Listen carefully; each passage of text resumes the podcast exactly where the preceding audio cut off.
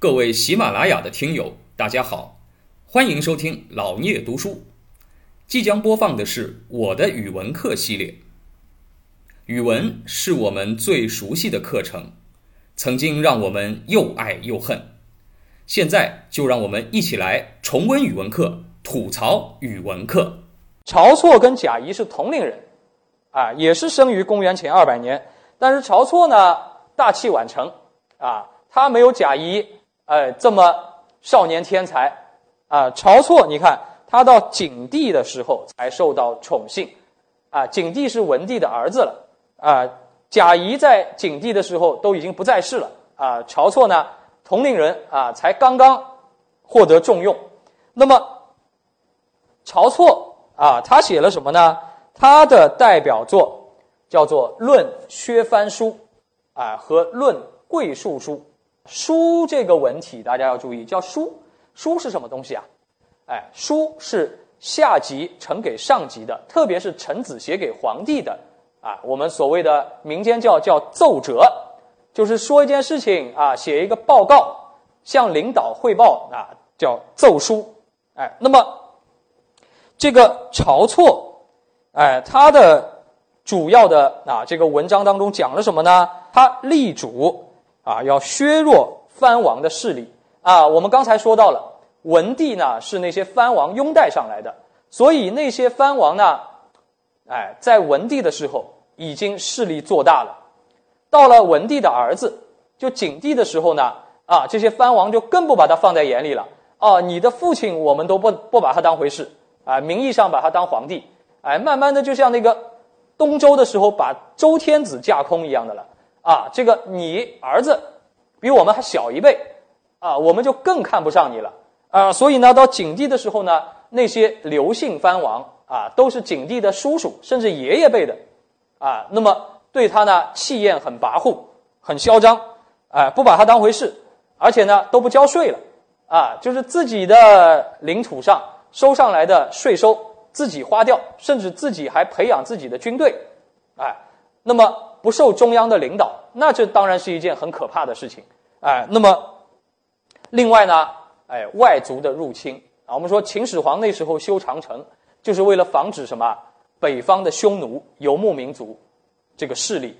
后来呢，哎，秦朝灭亡，我们哎国内自己战乱，这个匈奴呢，哎趁机占领了很多北方的领土。到了这个文帝、景帝的时候呢，哎，因为地方上的藩王又不服管，那北方的匈奴呢也更加气焰嚣张啊。那么这个使得内忧外患更加剧烈，也就是当年贾谊说的那些问题啊。痛哭流涕的事情啊，真的来了啊！那么这个时候，晁错啊，他写的文章不多，他很实干，主要是帮景帝做事情。但是呢，哎，偶尔写几篇都是非常有针对性的《论削藩书》。当然，这封奏书是他自己的催命符。哎，当时藩王的势力已经非常大了。啊，晁错呢，很正直。他说：“我们国家啊，如果要长治久安的话，只能削藩。削藩有几个有利的地方啊？他分析到啊，一个现在匈奴在北方外民族越来越强大啊，我们地方上那些藩王呢，又不听朝廷的话，连税都不交，朝廷税收都不足，那么我们怎么去支撑一支？”强大的军队去抵御北方的匈奴的入侵，啊，我们说跟北方匈奴打仗，匈奴什么厉害啊？骑兵厉害啊！哎，这个草原上都是骑马的，在古代，骑兵对步兵，他的战斗力起码一比五，五个步兵都打不过一个骑兵，甚至十个步兵都打不过一个骑兵。在平原上，你想想看，啊，骑兵这个哗冲过来，你步兵拦都拦不住的，啊，我们不要说买马。哎，这个培育骑兵了，我们连步兵的兵源都不足，那怎么办呢？这个对我们国家来说是灭顶之灾啊！但是地方上那些藩王都很自私，啊，都不给中央提供税收。那如果这样下去的话，那最后大家一起完蛋，姓刘的全完蛋，对吧？但那些藩王呢，鼠目寸光，就要自己的一点权利，不配合，那怎么办呢？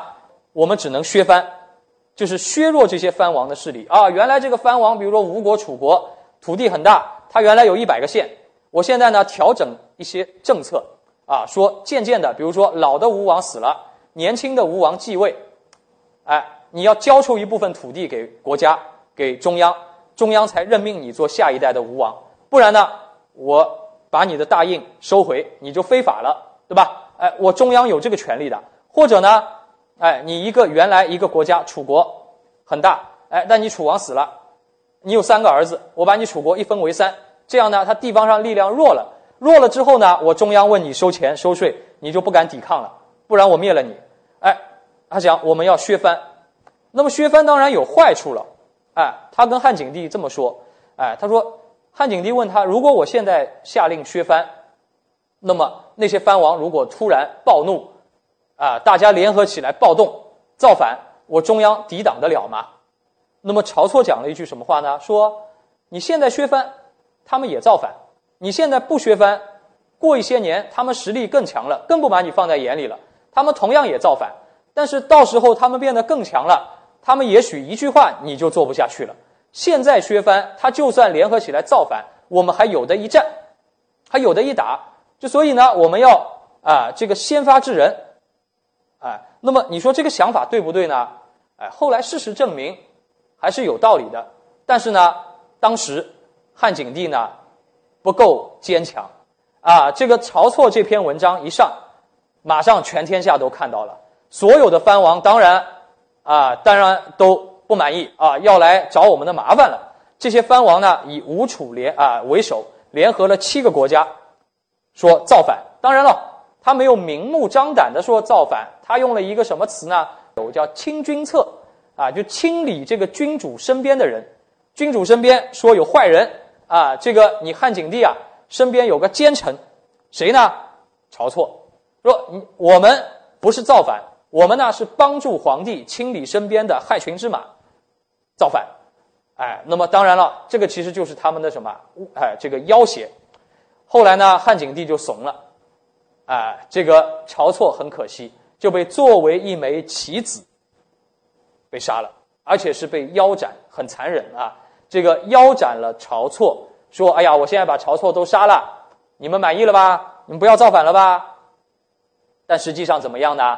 这个七国没有停止他们造反的脚步，他们一样造反了。知道我们现在如果不打，你汉景帝真傻呀！晁错是你喜欢的人，你现在。一时没办法把他杀了，对吧？回头秋后算账怎么办？我们当然现在就趁势造反，把你推翻拉倒了，啊！所以呢，被逼上了绝路的汉景帝，还是啊，还是用武力，最后呢，当然花了很大的啊这个代价，平息了七国的叛乱。所以你说晁错实际上死的有点不值得啊，其实杀死他的是。哎，这个他最信任的皇帝，而实际上呢，他的策略皇帝最后也不得不采纳了，啊，最后就是武力削藩了嘛。平定了七国之乱以后，你想为什么汉武帝那时候能够什么？能够北伐匈奴了，有骑兵了，卫青霍去病，对吧？哎，犯强汉者虽远必诛了。为什么能这样啊？因为他父亲汉景帝啊，平息了那个啊这个叛乱。没有什么藩王能够做大了，所以到汉武帝的时候，那些藩王只能乖乖的交税了。哎，那你说晁错死的确实很不值得啊！哎，那么这个也就是文学家的这个啊这个苦命啊，这个说真话的人，哈，这个自己没有好结果。贾谊跟晁错比，还算运气好，算是得善终的，虽然被贬官。晁错多活了几年，但是更惨啊！这个晁错呢？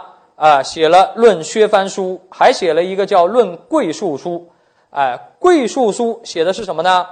写的是哎，汉初这个粮食奇缺，哎，百姓饿死，国家无粮可用，所以呢，要重农抑商。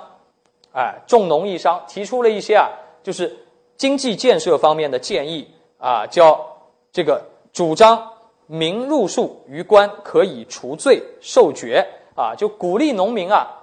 多种粮食啊！你给国家交的粮食多了，为国家建设做贡献了，可以什么？可以抵罪啊！就你犯了点小罪呢，犯了点小错误呢，哎，可以哎，你交的粮食多也是一种贡献嘛，可以抵罪。甚至呢，哎，做得好的还可以做官。哎，那么这些主张呢，对巩固汉朝政权是有重要意义的。哎，这个晁错的文章呢，相比贾谊来说，它更加的理性，逻辑更严密。像《论削藩书》也是把这个要点有利不利都给你列得很清楚。哎，那么说理透彻，逻辑严密，而且语言朴实明快。这是晁错文章的特点，哎，那么这两位都是西汉时期的著名的政论家，哎，后来鲁迅先生夸赞这两位叫做西汉弘文，啊，这个了不起，哎，那么对后来的政论文起了很重要的影响。感谢您的聆听，如果您有任何问题想与主播交流，请在评论区留言，欢迎订阅本专辑，期待下集再见。